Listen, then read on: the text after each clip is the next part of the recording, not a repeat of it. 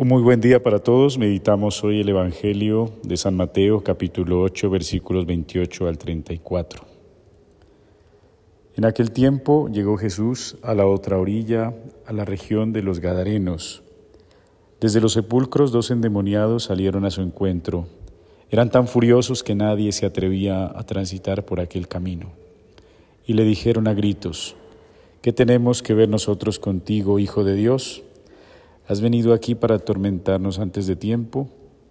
A cierta distancia una gran piara de cerdos estaba osando. Los demonios le rogaron, si nos echas, mándanos a la piara. Jesús les dijo, vayan. Salieron y se metieron en los cerdos, y la piara entera se balanzó acantilado abajo al mar y murieron en las aguas. Los porquerizos huyeron al pueblo y lo contaron todo, incluyendo lo de los endemoniados. Entonces el pueblo entero salió a donde estaba Jesús y al verlo le rogaron que se marchara de su país. Palabra del Señor.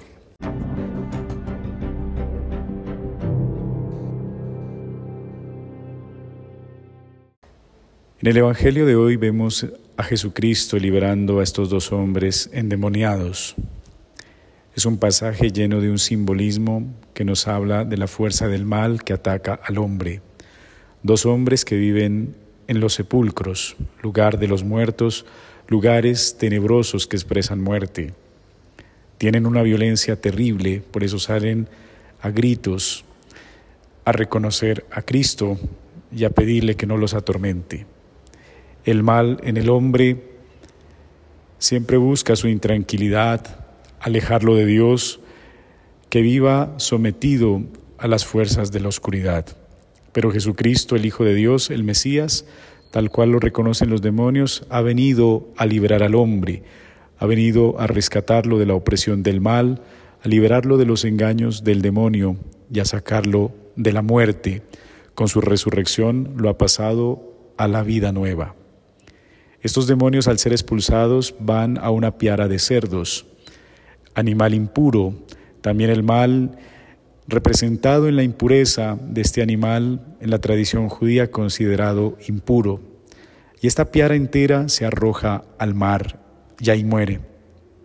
El mal siempre busca la vida del hombre.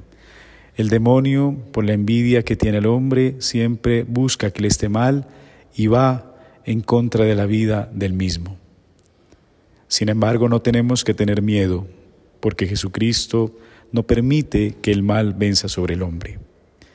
Ahora tenemos que estar atentos, no nos pase lo mismo que pasó en aquel país gadareno. Después de mirar estos acontecimientos, rechazaron a Cristo y lo expulsaron de su país. No optemos por el mal, no nos saliemos con nuestros propios demonios, sino que dejemos que el Señor con su palabra, con los sacramentos, los expulse de nuestra vida. Nuestra libertad nos permite optar por el bien o optar por el mal. Sin embargo, como todos los días pedimos en el Padre nuestro que nos libre del mal, pidamos al Señor que nos libre precisamente de los engaños y de las seducciones del maligno.